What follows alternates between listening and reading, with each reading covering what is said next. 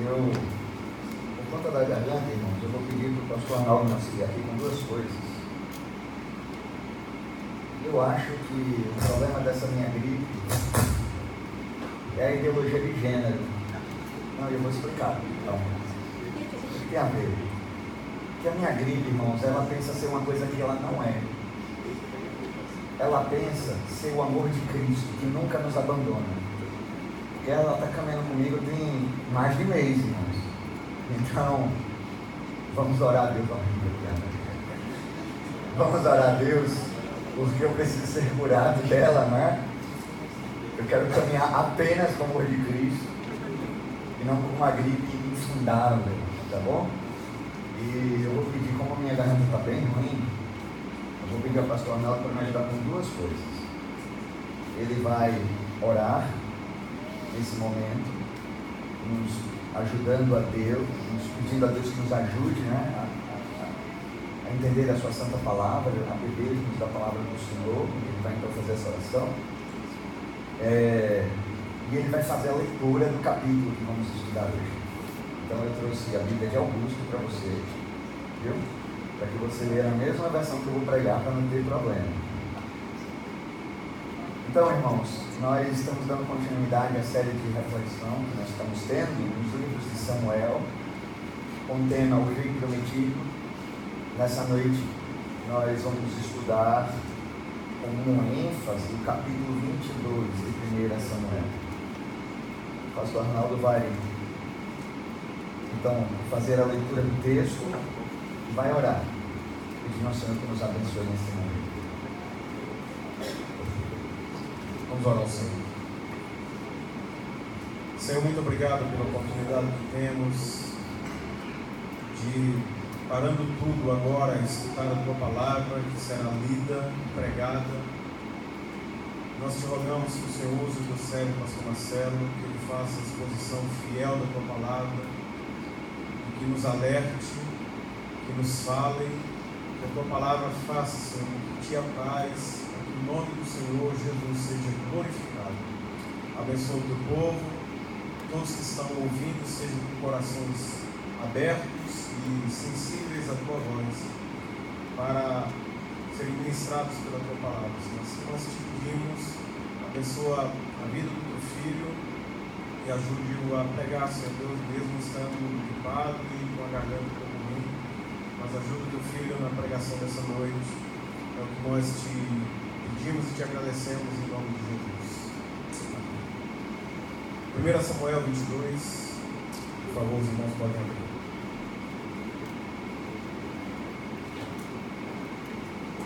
Eu confesso que eu pensei que o pastor ia me usar como isso não pode. Mas não, é só a leitura bíblica. Vamos ler a palavra.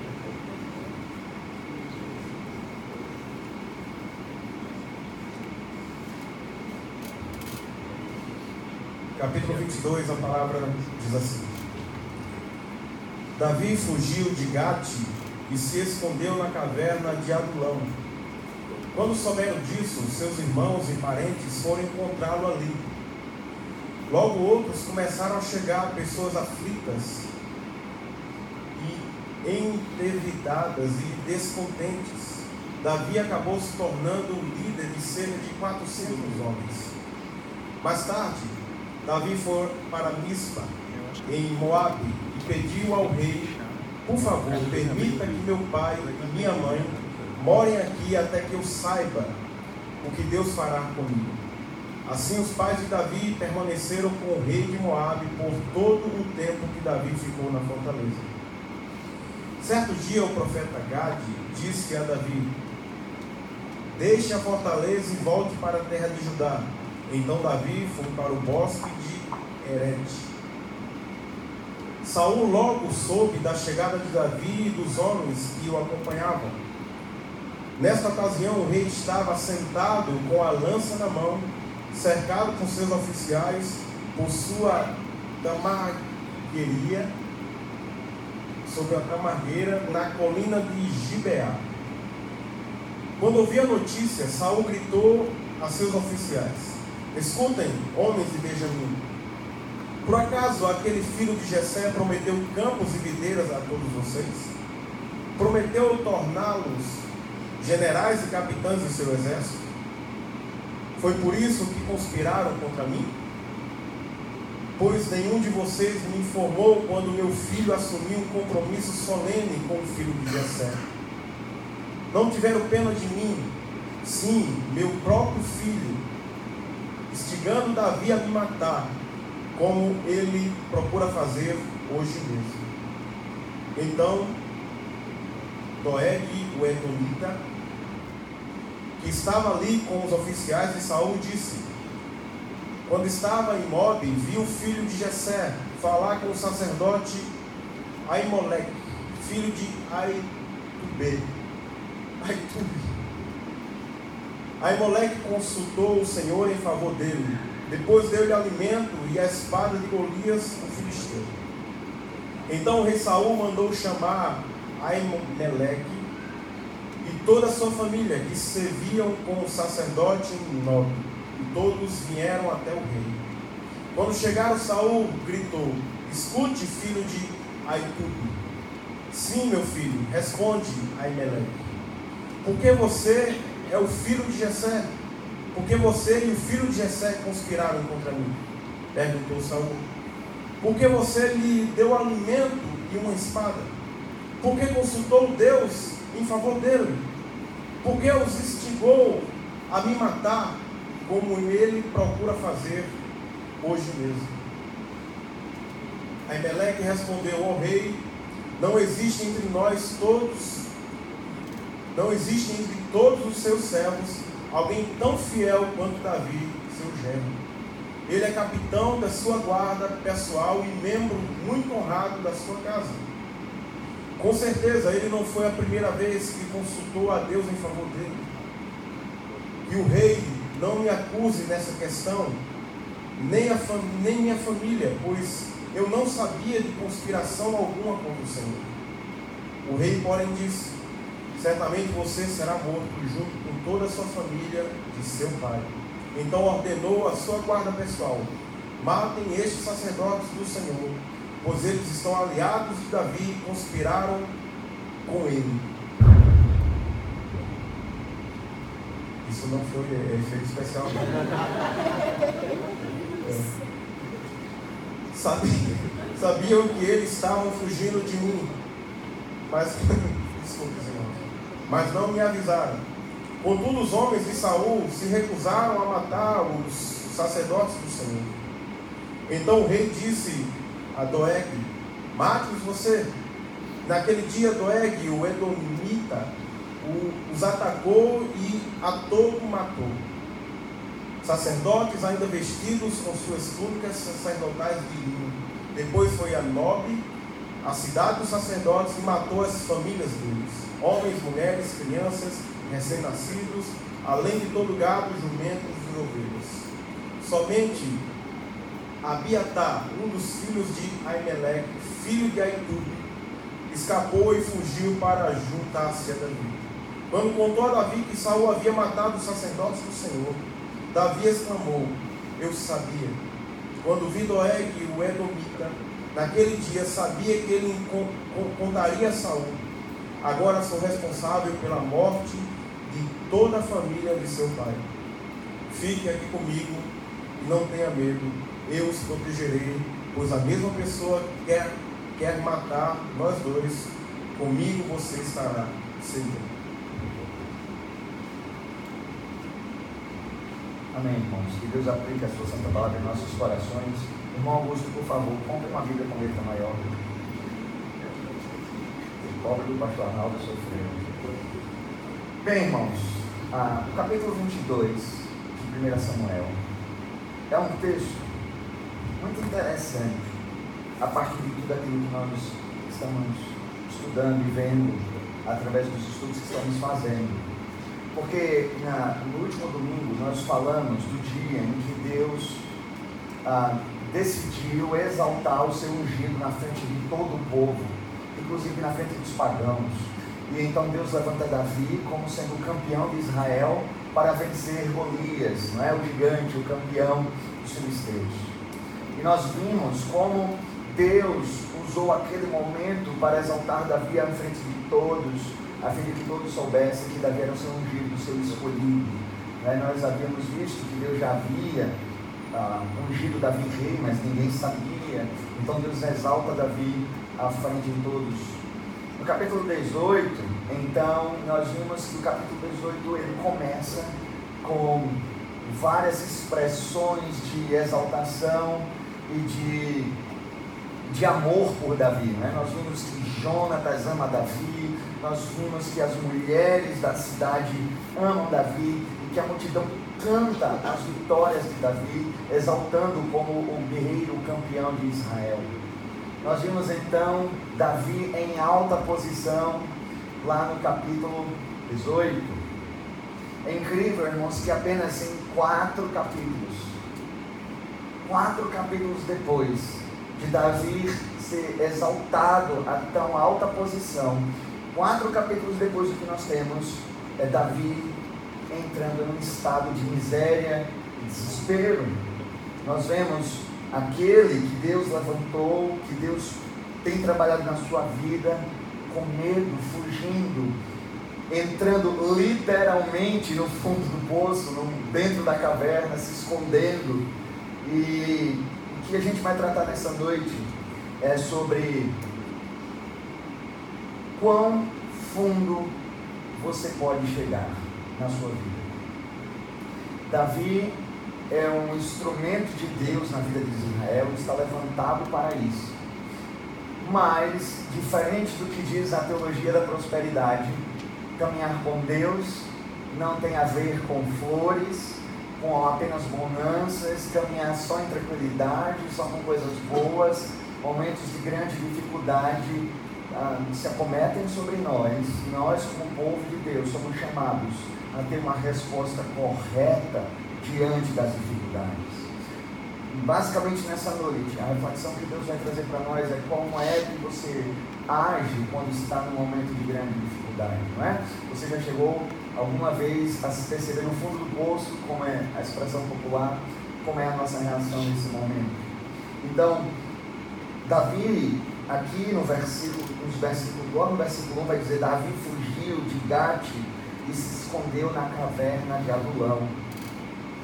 Quando souberam disso, seus irmãos e parentes foram encontrá-los, logo outros começaram a chegar, pessoas aflitas, endividadas e descontentes. Ah, e Davi acaba se tornando líder de cerca de 400 homens. Onde está esse líder? Escondido, numa caverna, com medo, fugindo. Não é?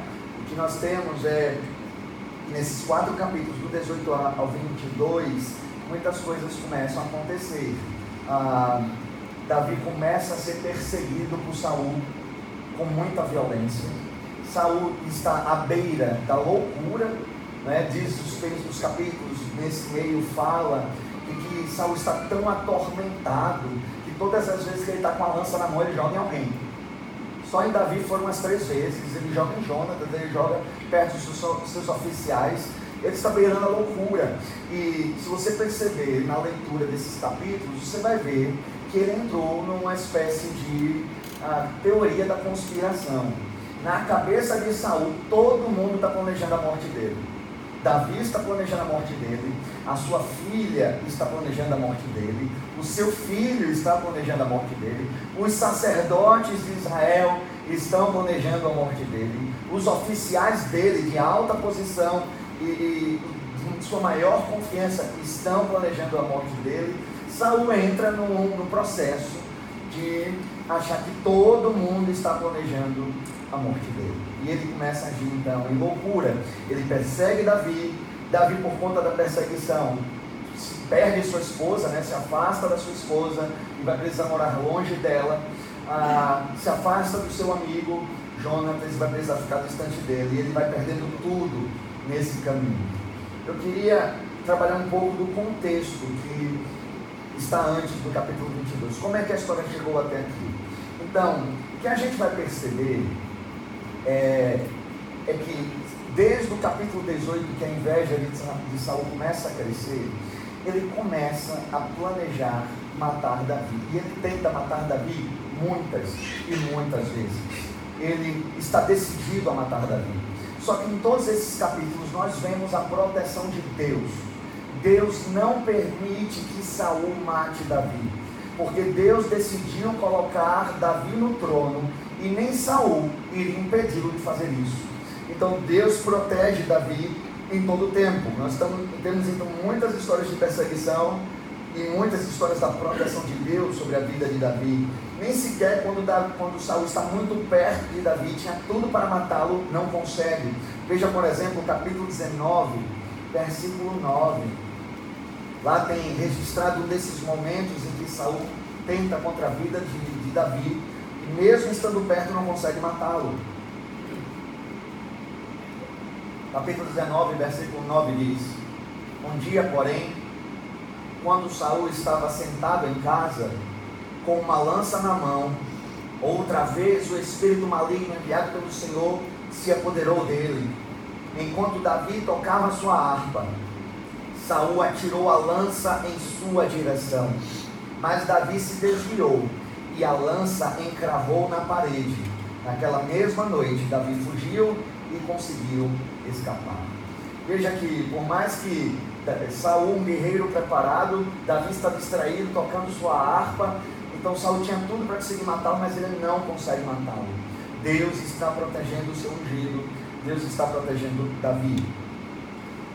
E, essa proteção de Deus tem a ver com os seus propósitos. Deus determinou que Davi deveria ser rei, e acredite, Davi vai ser rei. Óbvio, você sabe disso, né? Davi vai ser rei e Saul não vai parar os planos de Deus. Ah, o problema, irmãos, é que em meio há tanta perseguição, nós vamos ter um pouco de mudança na atitude de Davi. Vocês lembram Davi do capítulo 17? Está o povo de Israel tudo morrendo de medo de Golias. Aquele gigante de homem alto, todo armado com a melhor arma que existia, um guerreiro preparado, todo mundo está com medo dele. E Davi, ele olha para o povo de Israel e diz: Eu não acredito que vocês estão com medo desse homem. Eu não acredito nisso, pois eu irei enfrentá-lo. E quando o povo vai lhe oferecer as armas, a espada, o escudo, a armadura, ele rejeita tudo isso, sempre afirmando que é Deus quem venceria aquela batalha, aquela batalha era do Senhor. Que o povo não poderia duvidar, o povo deveria confiar. Davi é o, o agente da fé em Deus, e ele não teme as circunstâncias da guerra que está diante dele. Só que aquele homem firme, aquele homem confiante no Senhor, que coloca em Deus a sua confiança, teve, não teve medo do gigante Golias, mas ele passa a entrar em desespero com a perseguição de Saul. E você vai ter Davi no lugar de colocar em Deus a sua confiança naquela situação, ele vai começar a tentar proteger a si mesmo através da sua própria artimanha, da sua lógica, através dos seus planos, através de, de planos que ele faz com pessoas. Então ele começa a tentar colocar em si mesmo a segurança da sua salvação, a sua confiança, e ele começa a fazer um monte de coisas erradas no processo. Vejam, por exemplo, lá no capítulo 20, no versículo 5 até o 7, nós vemos uma história em que Davi está tentando fugir de Saul. No capítulo 20, versículo 5, está escrito assim, até o 7. Davi respondeu, ele respondeu a Jonatas, tá? Ele está falando com Jonatas. Veja o versículo 4. Jonatas perguntou: O que posso fazer para ajudá-lo? Davi respondeu: Amanhã celebraremos a festa da lua nova. Sempre me sentei com um rei para comer nessa ocasião. Mas amanhã me esconderei num campo e ficarei ali até o entardecer do terceiro dia. Se seu pai perguntar onde estou, diga a ele: Davi insistiu que eu deixasse ir para casa em Belém, participar do sacrifício que toda a família dele oferece a cada ano. Se ele disser, está bem, então você saberá que não corro perigo. Mas se ele se enfurecer, você saberá que ele está decidido a me fazer um mal. Então nós vemos que Davi, no meio do seu desespero, do seu medo, ele mentiu. E pior, ele usa Jonatas para mentir. Ele envolve Jonatas na sua mentira, na sua artimanha, nos seus planos. E essa mentira de Davi vai custar muito alto depois a Jonatas, porque Saul vai cismar que o seu filho está planejando matá-lo. Ele nunca enxerga as coisas como elas são. Todos os planos eram só para poupar Davi e proteger Davi, nunca para matar Saul, até porque Davi não permitia que ninguém matasse Saul. Então, Saul ele está nessa, nessa pira de que todo mundo quer matá-lo, e a mentira de Davi, que envolve Jonatas, custa muito alto a Jonatas. Interessante porque a Bíblia faz questão de insistir que Davi ama muito Jonatas e Jonatas ama muito Davi. O texto diz que eles se amam como a si mesmo. Então eles se amam profundamente, ele é um amigo que ele ama e ele traz o seu amigo para uma cilada, para uma situação que ele compromete. Então você vê que Davi, na ânsia de se proteger, até envolve outros nos seus planos errados.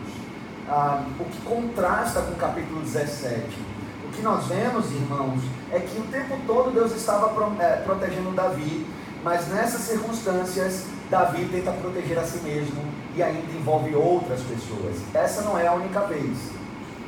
Terão vezes piores, né? A gente até lê no 22. O que vai acontecer no capítulo 21, irmãos, ou o Senhor está voltando, ou o pessoal está piorando nos fogos, né? Se já não era ruim bastante os que existiam. Lá no capítulo 21, irmãos, nós temos uma trama de Davi que é muito pior. No capítulo 21, nós temos o dia em que Davi procura proteção em outro lugar que não é em Deus. E nessa busca de proteção ele envolve outras pessoas, e essas pessoas perderão a vida, custará a vida delas as tramas de Davi. No capítulo 21, nos versículos de 1 a 9, está escrito assim: Davi foi à cidade de Nob para encontrar-se com o sacerdote Aimeleque. Ao vê-lo, Aimeleque tremeu. Por que você está sozinho? perguntou. Por que ninguém o acompanhou? E aí Davi vai e mentiu para ele. Versículo 2. O rei me enviou para tratar de um assunto secreto. Respondeu Davi. Era mentira, ele estava fugindo de Saul. Mas ele diz ao sacerdote: O rei me enviou para tratar de um assunto secreto pediu que eu não contasse a ninguém porque estou aqui. Eu disse a meus homens onde podem me encontrar depois. Agora, o que tem para comer? Dê-me cinco pães ou qualquer outra coisa que tiver. Não temos, não temos pão comum, respondeu o sacerdote. Mas há o pão sagrado que vocês podem comer, desde que seus homens não tenham se deitado com mulheres recentemente. Davi respondeu: Nunca permito que meus homens toquem em mulheres quando saímos numa campanha. E se eles permanecem puros em viagens comuns, quanto mais nessa missão. Uma vez que não havia outro alimento disponível, o sacerdote lhe deu os pães sagrados, chamados de pães da presença, que eram colocados diante do Senhor no santuário. Aquele dia tinha sido substituído por pães frescos. Doeg, o Edomita, chefe dos pastores de Saul, estava lá naquela ocasião, pois estava cumprindo um ritual diante do Senhor. Davi perguntou a Emelec: Você tem uma lança ou uma espada? O assunto do rei era tão urgente que não tive tempo nem de pegar uma espada ou outra arma. O sacerdote respondeu: Tenho apenas a espada de Golias, o gigante filisteu que você matou no vale de Elá está enrolada num pano atrás do colete sacerdotal. Pode levá-la, pois não há nenhuma outra arma aqui. Dê-me essa espada, respondeu Davi. Não há outra melhor do que ela. Davi, no capítulo 17, não há espada melhor do que o Senhor. Eu não preciso de espadas aí. Eu, é, a minha batalha é do Senhor, eu não preciso de espadas. Davi, no capítulo 21, me deu logo essa espada. Não há espada melhor do que essa me dê logo essa espada. Você percebe que um homem que batalhou afirmando que não carecia de espadas, pois estava debaixo da proteção de Deus e batalhava pelo Senhor, agora está procurando armas e está fazendo tramas para fugir de Saul e para se proteger. Então, Davi, ele ah, vai nessas tramas e acaba envolvendo outros. É por causa da mentira de Davi que morrem os 85 sacerdotes de Israel que estavam ali e todos os seus familiares, porque Davi mentiu para se proteger. o que nós vemos ah, aí no versículo 10 até o 15 é algo também, irmãos, que nos escandalizam, nos escandaliza. Lá no versículo 10 vai mostrar que Davi continua fugindo. E veja, versículo 10 diz: Então Davi fugiu de Saul e foi até Aques, rei de, rei de Gate. Os oficiais de Aques, porém, disseram: Não é esse Davi, o rei da terra de Israel? Não é a ele que o povo honra com danças e cânticos, dizendo: Saul matou milhares e Davi dezenas de milhares. Davi ouviu esses comentários e teve muito medo do que Aques, rei de Gate, poderia fazer com ele. Por isso, agiu de modo estranho, fingindo estar louco arranhando as portas e deixando saliva escorrer pela barba. Por fim, Aques disse a seus homens: Precisavam me trazer um doido? Temos doidos suficientes aqui. Por que trouxeram alguém assim ao meu palácio? Irmãos, veja para onde Davi fugiu. Gate. E que cidade é essa? A cidade de Saul. De Saul não, de Golias, o que é pior.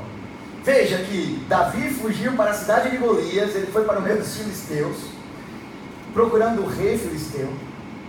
E é muito interessante porque a mesma expressão que Deus levantou no meio do povo de Israel para exaltar Davi, no meio de Israel e no meio das outras nações, principalmente entre os filisteus, ou seja, a expressão da exaltação de Deus na vida de Davi, se torna o motivo pelo qual Davi tem medo de estar naquele lugar. Ele viu o povo fazendo esses comentários dizendo: vão me matar. Vão me matar. Perceba que Davi não teve medo do campeão dos filisteus. Perseguiu depois os filisteus que saíram correndo e saíram matando os filisteus. Mas agora ele está tão desesperado e com tanto medo que a expressão da sua exaltação se torna para ele a sua sentença de morte. E o exaltado de Deus na frente de todas as nações, entra num estado deprimente, ele se finge de louco para escapar. Então, mais uma vez, ele, no lugar de confiar no mesmo Deus que deu vitória a ele contra os filisteus, ele usa mais uma das suas artimanhas, se fingindo de louco, caindo em estado de vergonha, apesar de Deus ter exaltado ele sobre todas as nações, principalmente diante dos filisteus. Ou seja, aquele que Deus exaltou à frente dos filisteus, que conhecia os cânticos de vitória de Davi, agora olhavam para esse homem e diziam: Esse é um doido, tirem ele daqui. Afastem esse homem daqui, ele é um louco.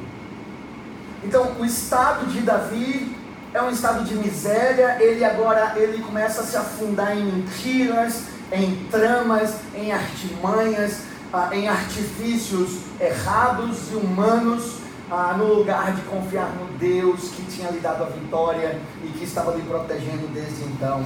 E é nesse cenário, irmãos, ah, é nesse cenário que Davi vai entrar no fundo do poço, ou seja, ele caminha para o fundo da caverna, que está escrito no capítulo 22, versículo 1 que nós lemos. Davi foge de Gate e se esconde na caverna de Adulão, faz daquela caverna a sua fortaleza. Ele chega, então, irmãos, ao fundo do poço. Davi está no momento, um dos momentos mais difíceis de sua vida. E se você quiser saber o que é que Davi estava pensando ao chegar na caverna, como ele estava se sentindo diante de tudo que estava passando, como estava sua mente, basta você ler comigo agora o Salmo 142. O Salmo 142 é um salmo que Davi escreveu naquela caverna. Assim que chegou ali, diante da angústia e do sofrimento, ah, dos problemas que estava passando, ele está no fundo do poço, ele chega à caverna e ali ele escreve o Salmo 142. A gente vai ler o Salmo 142 e eu quero que na leitura desse salmo você faça a seguinte pergunta: Será que eu já me senti assim como Davi estava se sentindo? Será que eu já estive numa situação tão séria, tão difícil, tão problemática, que o, aquilo que eu senti no meu coração foi exatamente isso que está descrito aqui no Salmo 142. O Salmo 142 tem por título o Salmo de Davi a respeito de sua experiência na caverna, uma oração. E ele diz: Clamo em alta voz ao Senhor, suplico pela misericórdia do Senhor, derramo diante dele minhas queixas e lhe apresento minhas angústias. Quando estou abatido, somente tu sabes o caminho que devo seguir. Aonde quer que eu vá, preparam armadilhas contra mim. Procuro alguém que venha me ajudar, mas ninguém sequer lembra que eu existo. Não tenho onde me abrigar, ninguém se importa com o que acontece comigo. Então clamo a ti, Senhor, e digo: Tu és meu refúgio, és tudo o que desejo na vida. Ouve meu clamor, pois estou muito fraco. Livra-me dos que me perseguem, pois são fortes demais para mim. Tira-me da prisão, para que eu te dê graças. Os justos se juntarão ao meu redor, pois tu és bom para mim. Perceba, irmãos, que no meio de tanta dor e aflição, quando Davi chega na caverna, ele lembra o que ele deveria ter feito desde sempre. Ele recorre ao Senhor diante do desespero, diante do sofrimento, diante do fracasso e da aflição. E veja que o coração dele está quebrantado e partido. Ah, ele traz muita dor nas suas palavras, dizendo que ele não tem onde se abrigar, ele não tem para onde ir, ele não tem onde buscar socorro, que ninguém lembra dele e ninguém é por ele, que ele está sozinho no mundo. E se sentindo sozinho no mundo, sem esperança e sem perspectiva, Davi lembra que ele deveria buscar em Deus a sua esperança, o seu socorro, a sua resposta. Será que você, irmãos, você, irmão e irmã, já, já se sentiu dessa forma? Você já sentiu em algum momento da sua vida que você chegou ao fundo do poço, que o desespero lhe cercou e que você já não tem esperança nem expectativa do amanhã, que você acha que ninguém é por você e ninguém se lembra de você, e você só sente dor e sofrimento, se sentindo preso, escravo da situação. Davi chegou nesse lugar, ele chegou ao fundo do poço, mas foi naquele lugar que ele se lembrou de olhar para Deus. Foi naquela caverna, naquele lugar, que ele se lembrou que ele estava olhando para todos os lados, tentando se proteger por todos os meios, e estava esquecido de olhar para onde deveria sempre ter olhado. E é naquela caverna que ele volta a olhar para Deus. E, e eu, toda, eu acho, irmãos, essa história muito importante, porque muitas vezes nós nos queixamos diante de Deus por causa das nossas cavernas. Irmãos, Benditas são as cavernas que nos fazem voltar os olhos para o Senhor. Bendito é o momento que os nossos subterfúgios falham, que as nossas forças sucumbem e já não temos outra esperança sequer. E nós lembramos do Deus a quem servimos, buscamos a sua face, colocamos diante dele o nosso lamento e buscamos nele a resposta, a esperança e o socorro. Benditas são essas cavernas. Que o Senhor nos permita que todas as vezes que estivermos tão distante dele, que já não lembremos que Ele é o nosso refúgio, a nossa fortaleza, o nosso socorro, o nosso tesouro, a nossa resposta, a nossa esperança. Se chegarmos a esse momento, que Ele nos leve à caverna da dor e da desgraça, irmãos. Para que possamos proclamar como Davi no Salmo 142, que ele disse só em Ti, Senhor, só em Ti eu encontro prazer. Só em Ti, Senhor. Lá no versículo 5: Então clama a Ti, Senhor, e digo: Tu és o meu refúgio, és tudo o que desejo na vida. Quando outros desejos tomarem conta do nosso coração, estivermos desejando estatura e posição e esquecermos do que verdadeiramente importa. Que Deus nos leve à caverna do desespero, onde diremos de novo: só tu és minha fortaleza, só tu és o que eu desejo, Senhor. Essa é uma bendita caverna, irmãos. pois Davi chegou ali ao fundo do poço, mas lembrou de que deveria olhar para Deus. Nós vemos é, Davi, durante todo esse tempo, vem tentando salvar a si mesmo, ele está fracassando, ele está vendo isso. E, a, e o que ele faz quando fracassa é tentar uma situação nova, uma mentira nova, uma artimanha nova. E aí o que a coisa faz? É piora, as coisas só estão piorando. E cada vez pior e as consequências são cada vez maiores. E Davi entende então que esse é o momento de abandonar os seus próprios planos e a sua própria força e olhar para Deus e buscar a Deus. Irmãos, eu queria lhe fazer duas perguntas a partir disso que foi dito.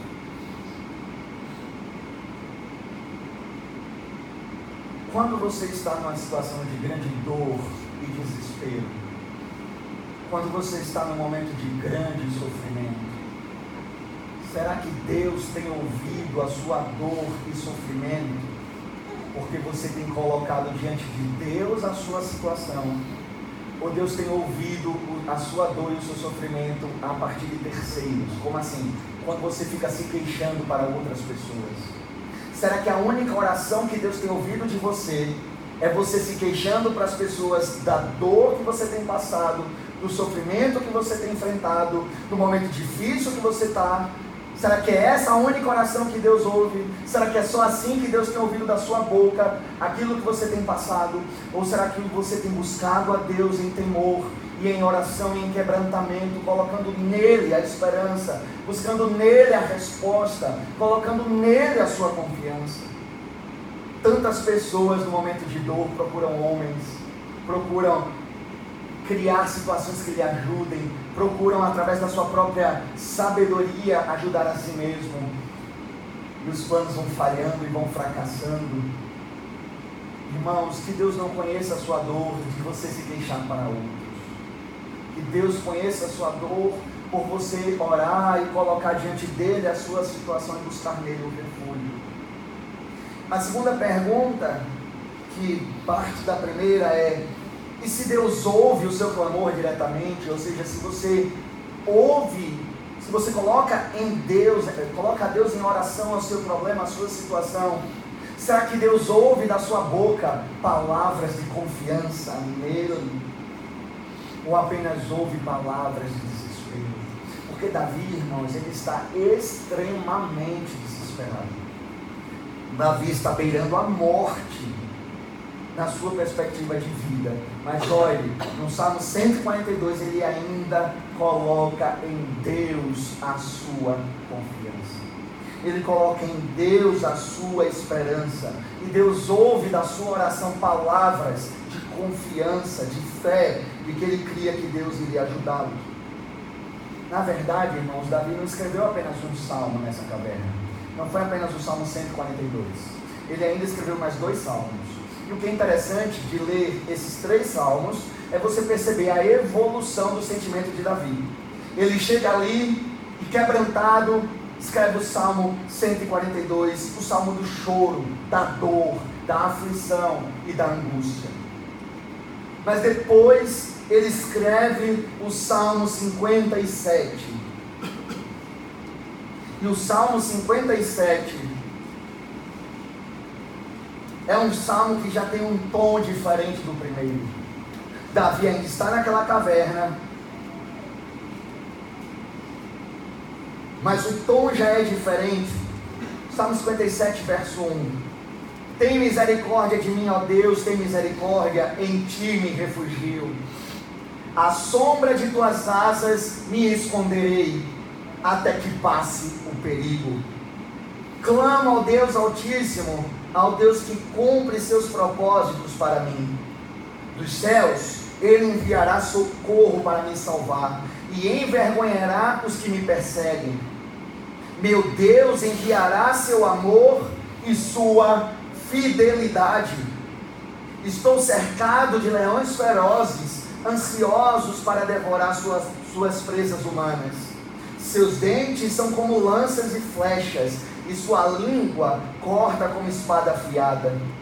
Ser exaltado, ó Deus, acima dos mais altos céus, que a tua glória brilhe sobre toda a terra. Meus inimigos me preparam uma armadilha. Estou exausto de tanta angústia. Abriram uma cova profunda em meu caminho, mas eles próprios caíram nela. Meu coração está firme em ti, ó Deus. Meu coração está firme. Por isso canto louvores a ti. Desperte minha alma. Despertem lira e harpa. Quero acordar o amanhecer com a minha canção. Eu te darei graças, Senhor, no meio dos povos. Cantarei louvores a ti entre as nações, pois o teu amor se eleva até os céus e a tua fidelidade alcança as nuvens. Ser exaltado, ó Deus, acima dos mais altos céus, que a tua glória brilhe sobre toda a terra. Percebamos, irmãos, do salmo de choro, Davi passa para o salmo da confiança ele ainda está no meio do problema, ele ainda está angustiado, mas o tom desse salmo já é diferente. Ele sai do lamento para a declaração da confiança. E ele começa a expressar: Eu quero é louvar a Deus, eu quero exaltar a Deus, eu confio em Ti, Senhor, eu te louvarei.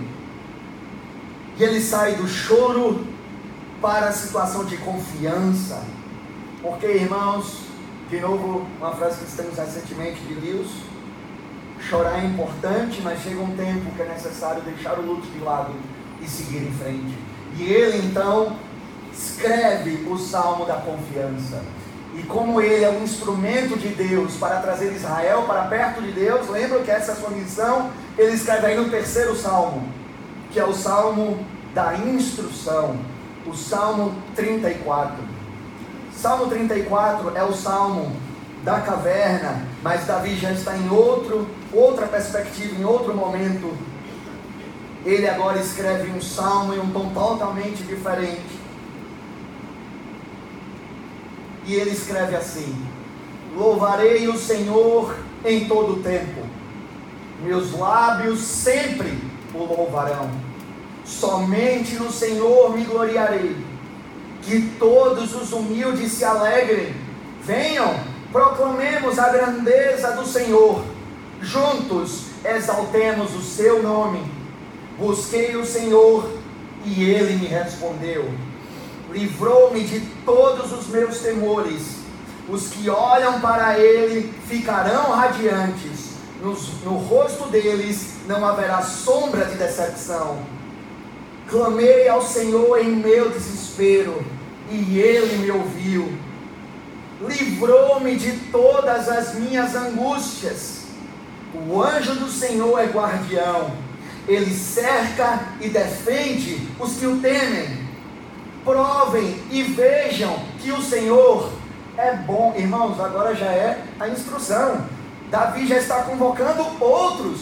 Provem e vejam que o Senhor é bom. Glória a Deus, irmãos, o Senhor é bom. E ele diz: como é feliz o que nele se refugia. Finalmente aprendeu a lição.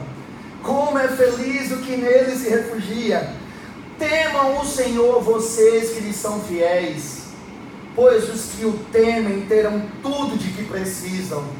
Até mesmo os leões jovens e fortes passam fome, mas aos que buscam o Senhor, nada de bom faltará. Venham, meus filhos, e ouçam-me, e os ensinarei a temer o Senhor. Quem deseja ter uma vida longa e próspera, refreia a língua de falar maldades e os lábios de dizer mentiras, que é tudo o que ele fez para se proteger. Ele está ensinando a lição que aprendeu. Refreiem a língua de falar maldades e os lábios de dizerem mentiras. Afaste-se do mal e faça o bem. Busque a paz e esforce-se para mantê-la. Os olhos do Senhor estão sobre os justos e os seus ouvidos abertos para os seus clamores. O Senhor, porém, volta o rosto contra os que praticam o mal. Apagará da terra qualquer lembrança deles O Senhor ouve os justos quando clamam por socorro. Ele os livra de todas as suas angústias. O Senhor está perto dos que têm o coração quebrantado e resgata os de espírito oprimido. O justo enfrenta muitas dificuldades, mas o Senhor o livra de todas elas. Pois o Senhor protege os ossos do justo, nenhum sequer será quebrado. A calamidade certamente destruirá os perversos, e os que odeiam o justo serão castigados. O Senhor, porém, resgatará os que o servem. Ninguém que nele se refugia será condenado. Irmãos, é muito pedagógico ler os três salmos da caverna. É muito pedagógico. Ele passa pelo choro, atravessa a confiança e termina na instrução. E termina na instrução. Ele atravessa esses estágios e, e muda a sua vida. Mas talvez você está me perguntando: como se deu essa mudança? O que aconteceu naquela caverna para que Davi tenha mudado tanto? Para que o seu coração tenha mudado tanto? O que aconteceu naquela caverna? Será que ele chegou em Nárnia? O que aconteceu naquela caverna, irmãos? Eu não queria ir desesperar, não, mas agora começa a pregação. Todo o resto era introdução. Mas tem mensagens que a introdução é maior que a pregação, então fiquem tranquilos. Irmãos, o que acontece naquela caverna é que Davi começa o capítulo 22, e eu quero que você volte para aquele texto. Ele começa o capítulo 22 desesperado. Ele entra naquela caverna arrasado, mas se você olhar o final do capítulo, você perceberá que a sua fé está de volta.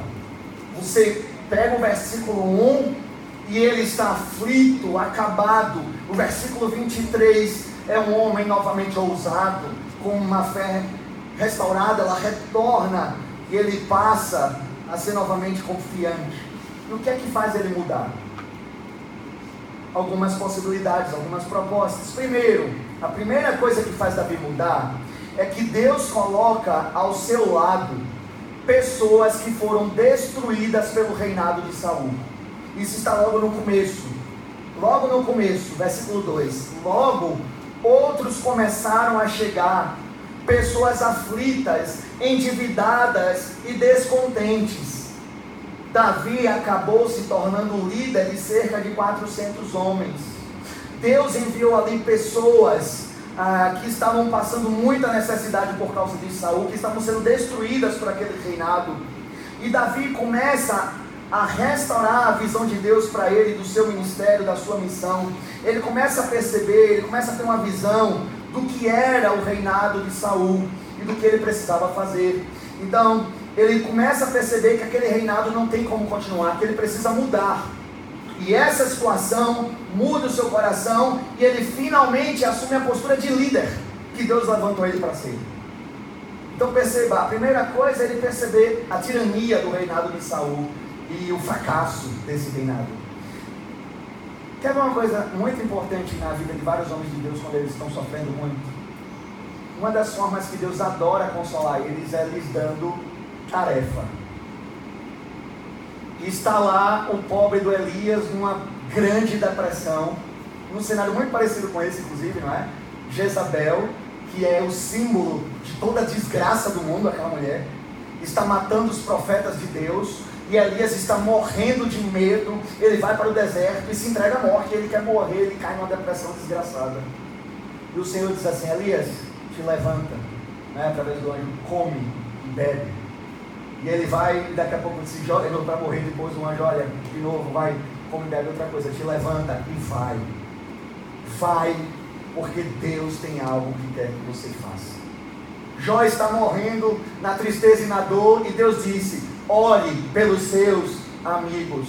Jeremias está passando por grande perseguição contra os religiosos de Israel, e Deus disse: vá, você tem que pregar, você tem que anunciar. Perceba que quando as pessoas estão sofrendo muito, Deus restaura essas pessoas com um senso de sentido, um senso de objetivo, um senso de algo que tem que ser feito para Deus. E é isso a primeira coisa que vai restaurar o coração de Davi, uma noção de que o reinado de Saul está destruindo o povo e não tem como continuar. Aqueles desgraçados, oprimidos ao seu lado, são uma forte motivação. E aí eu quero colocar uma coisa para você, irmão e irmã. Se você está sofrendo muito, se as coisas não estão fáceis, se a dor é muito grande, você precisa de um objetivo, de um senso de sentido da vida e, e de serviço ao Senhor. O problema é que a nossa geração é um, é um povo que não serve a Deus. Está tão ocupado com suas próprias coisas, com seus afazeres, com as suas questões, que não tem como um plano e um objetivo da sua vida servir a Deus, fazer algo pelo reino. E aí, irmão, falta um senso de sentido e você irá se afundar. Porque se você procurar sentido na sua família, no seu emprego, nas suas questões terrenas, o sentido da vida não está ali, mas está no Senhor. E a menos que você coloque servir ao Senhor como um objetivo, fazer a vontade de Deus, viver a vontade de Deus, servir alguém, cuidar de alguém, fazer a diferença. Se você não tiver esse senso de sentido, você irá se afundar. Porque as coisas ao seu redor continuarão me frustrando. Seus familiares irão lhe frustrar, a sua saúde irá lhe frustrar, o seu emprego também, as suas questões todas também. Sirva ao Senhor, viva para o Senhor, busque o Senhor, e você encontrará o sentido da sua vida e sairá dessa situação. Porque você se lembrará que Deus ainda tem muito para você viver nele, em Cristo Jesus. Então a primeira coisa que mudou Davi foi isso. E a segunda? Davi percebeu, irmãos, que a sua mentira custou muito alto. O, o filho do sacerdote Aimeleque foi o único que sobreviveu de todas as famílias sacerdotais que ali estavam um único homem. Um único homem. Saul matou 85 sacerdotes e os seus familiares por causa das mentiras de Davi. O pobre do sacerdote não sabia o que Davi estava fazendo ali. Saul não acreditou, entrou na coisa da conspiração e mandou matar todos, não foi só ele, os sacerdotes todos. E só um homem sobreviveu. E esse homem correu e buscou refúgio em Davi. Veja o que Davi diz ali no versículo 20. Eu quero que você vá lá já no fim do capítulo. Somente Abiatar, um dos filhos de Emeleque, filho de Aitube, escapou e fugiu para juntar-se a Davi. Quando contou a Davi que Saul havia matado os sacerdotes do Senhor, Davi exclamou: Eu sabia, quando vi Doeg, o Edomita naquele dia, sabia que ele contaria a Saul agora sou responsável pela morte de toda a família de seu pai. Fique comigo e não tenha medo. Eu protegerei, pois a mesma pessoa quer matar nós dois, comigo você estará seguro. Davi percebe que os seus erros custaram muito caro a muita gente. E ele muda a sua perspectiva ele assume a liderança e aquele que começa o capítulo com medo e fugindo, chega para outro e diz assim: Fique comigo, eu te protegerei. Ele sai do medroso para o líder protetor, aquele que irá proteger quem está sendo perseguido. De perseguido a protetor do perseguido. A situação de, de entender as consequências dos seus pecados mudaram Davi, a sua perspectiva, irmãos.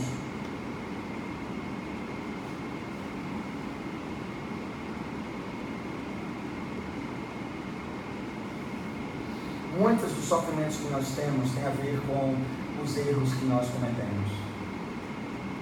Muitas das dores que nós passamos são dores provenientes dos nossos próprios pecados.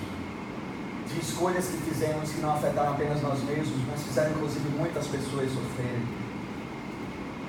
Mas eu quero dizer que há sempre, sempre uma oportunidade de mudança e de arrependimento. Quantos pais de família não fizeram toda a sua família sofrer? E por causa das suas decisões e pecados, toda a família amargou. E às vezes ele já está com uma certa idade, você pode dizer, não há esperança mais para ele. Ah, sim. Ele pode olhar para trás e reconhecer todos os seus erros e falhas e como ele causou tanta dor e mudar por causa disso. Isso é possível para qualquer um.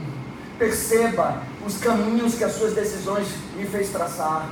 Veja os caminhos que os seus pecados lhe levaram. Veja a dor, tanta dor desse percurso que você sofreu e que outros sofreram com você. E perceba que o caminho não é esse, não é viver os seus próprios planos e desejos, mas viver a vontade de Deus, a palavra de Deus, o que Deus tem para você é sempre tempo de mudar e de converter-se dos seus maus caminhos. E perceba que esse processo foi o que fundamentou o coração de Davi. Se você perceber, irmãos, tudo isso que eu descrevi aqui está presente no salmo que a gente leu, o último 34, que é o texto que encerra esse tempo. Naquele salmo, você tem todo esse processo muito claro. No Salmo 34, os versos 13 e 14, Davi reconhece os seus erros refreia a língua de falar maldades e os lábios de dizerem mentiras. Afaste-se do mal e faça o bem. Busque a paz e esforce-se para mantê-la. Davi reconhece os seus erros. Ele reconhece que pecou contra o Senhor. E eu pergunto a você nessa noite: você reconhece que é pecador diante de Deus? Você reconhece a vida longe de Deus que você tem vivido? Quanto sofrimento e dor, uma vida sem sentido tem lhe acompanhado por você estar longe de Deus.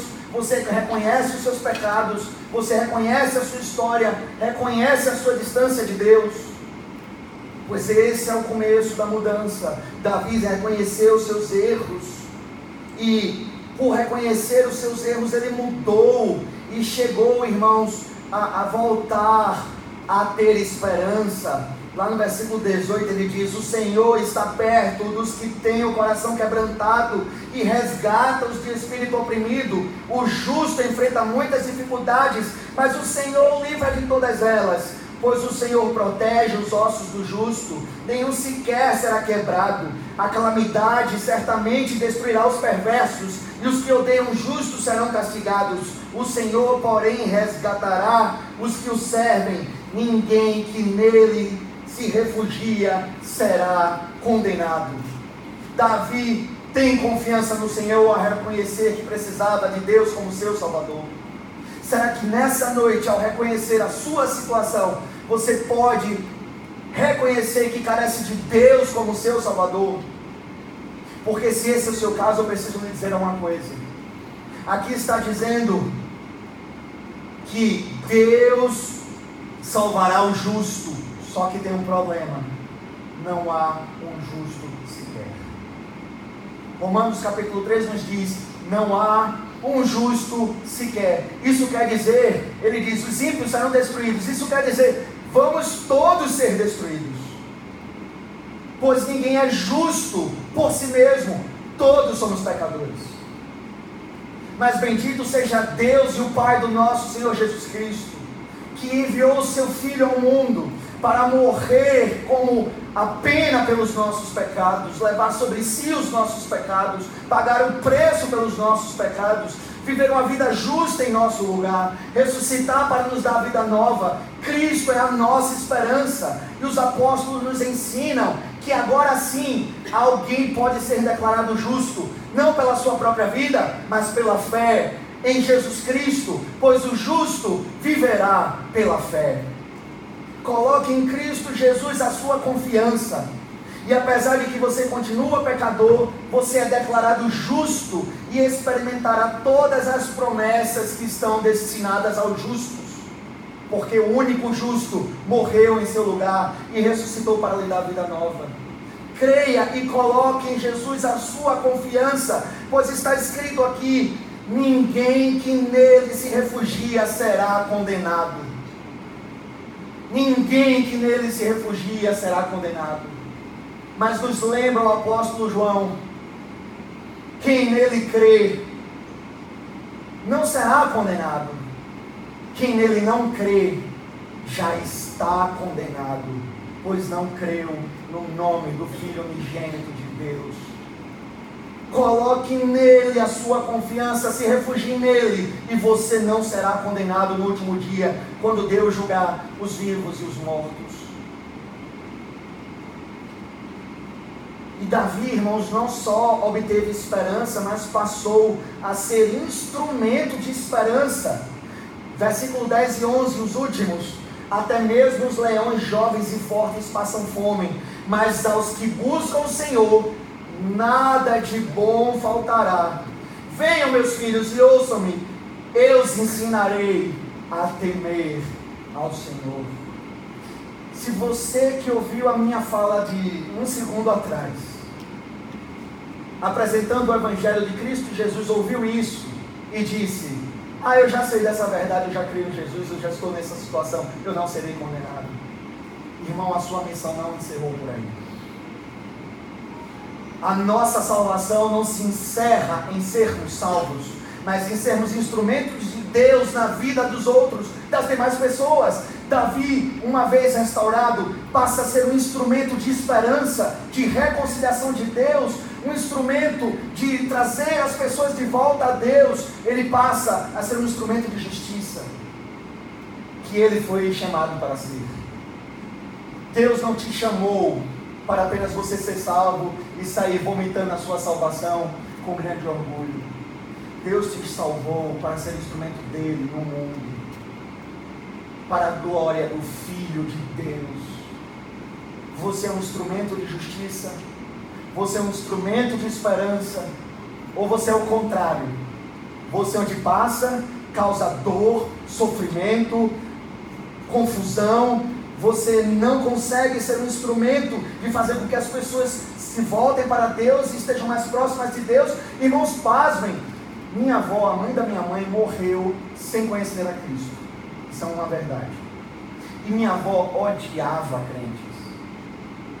Não é apenas uma coisa de que ela não foi crente, ela odiava crentes. E se você perguntasse por que minha avó odiava crentes, ela odiava crentes por causa de uma família de crentes que lhe fez sofrer muito. Os pais da minha mãe eram muito pobres, analfabetos, viveram situações muito complicadas. E uma família de crentes fez a família de minha mãe sofreu muito, meus avós sofreram muito. E a minha avó odiava crente por causa dos crentes. Será que você é um instrumento de justiça, reconciliação, de paz com Deus? É para isso que nós somos chamados, irmãos. Mas isso só é possível por causa da obra que Deus fez por nós em Cristo Jesus, através do poder do Espírito Santo. Essa é a nossa alegria, irmãos, e essa é a nossa confiança. Nós temos um jeito muito especial de celebrar isso. Muito especial.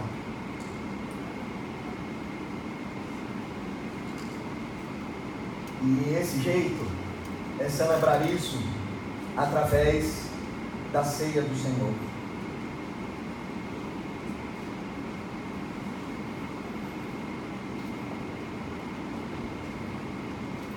pegar até o final. Ficou mais tranquilo, né?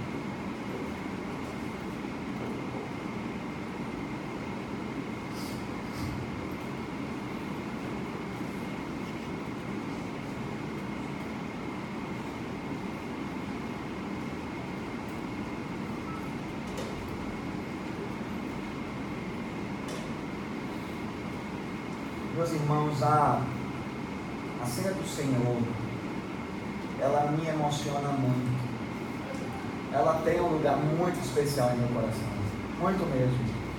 Eu não sei como um cristão se ausenta do dia em que a ceia do Senhor é, é oferecida. Eu não consigo entender. Porque, irmãos, a ceia do Senhor tem a capacidade de materializar aquilo que é mais importante para nós. A ceia materializa aquilo que Deus fez por nós em Jesus Cristo. Oi. Obrigado.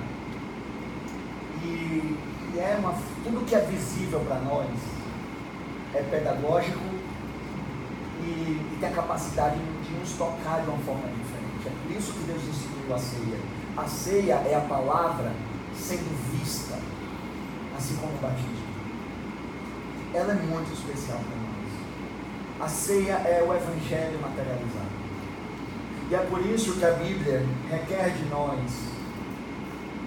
um, um certo, uma certa conduta, uma certa posição, um certo status para poder participar dessa mesa. Porque essa mesa é a mesa dos que são crentes no Evangelho. Ela é o Evangelho visto. Então, uma pessoa que ainda não foi salva pelo Evangelho de Cristo Jesus, de forma alguma pode participar dessa mesa, pois ela é a mesa da nossa salvação. Participa dessa mesa, então, todos os crentes, todos aqueles que já foram salvos por Cristo Jesus. Mas não basta apenas estar nessa posição de salvos, pois mesmo assim, para os salvos é dito: examine o homem a si mesmo, e examinando-se a si mesmo, você participe desta ceia, porque quem come e bebe dessa ceia de forma indigna se torna réu do corpo e do sangue de Cristo. Por isso, examine a sua vida. E se você se percebe em pecado, se arrependa nesse instante, abandone essa, essa situação que você tem vivido, abandone mesmo. Isso é arrependimento. Se arrependa, confesse os seus pecados nesse momento e participe dessa ceia. Mas você só deve fazer isso estando em paz com Deus e em comunhão com a sua igreja. Porque não necessariamente você precisa ser dessa igreja para ser conosco, mas você precisa ter comunhão com a sua igreja para participar desse que é o símbolo da nossa comunhão.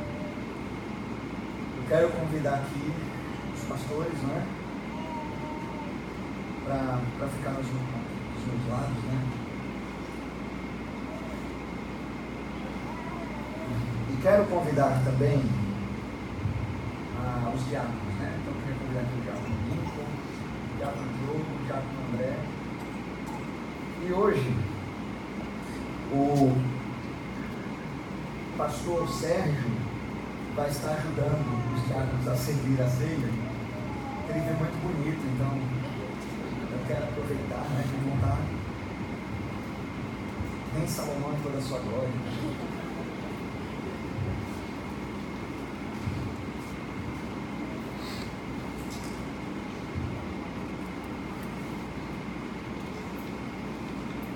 Nós vamos orar nesse instante, irmãos.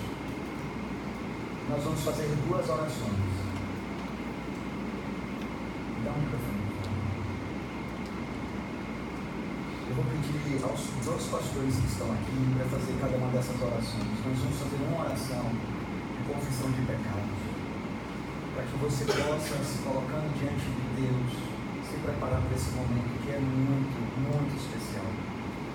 E também nós vamos fazer uma oração de gratidão a Deus por essa mesa, por essa ceia. Eu vou pedir o pastor Arnaldo fazer a oração de confissão.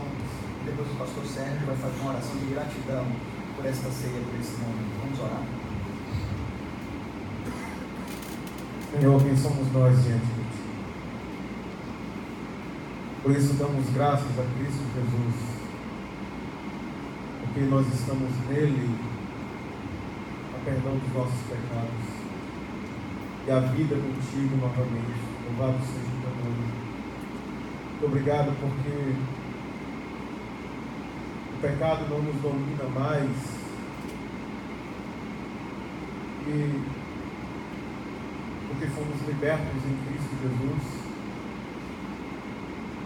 E hoje, Senhor, não temos mais prazer nenhum em pecar e quando pecamos nós confessamos. É isso que nós queremos fazer Pai, diante do Senhor nessa noite,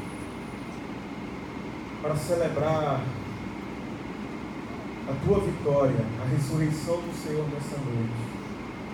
Queremos confessar ao Senhor nosso orgulho, a nossa soberba, tudo aquilo, Senhor, que fizemos e desonrou a tua santidade, desonrou quem tu és.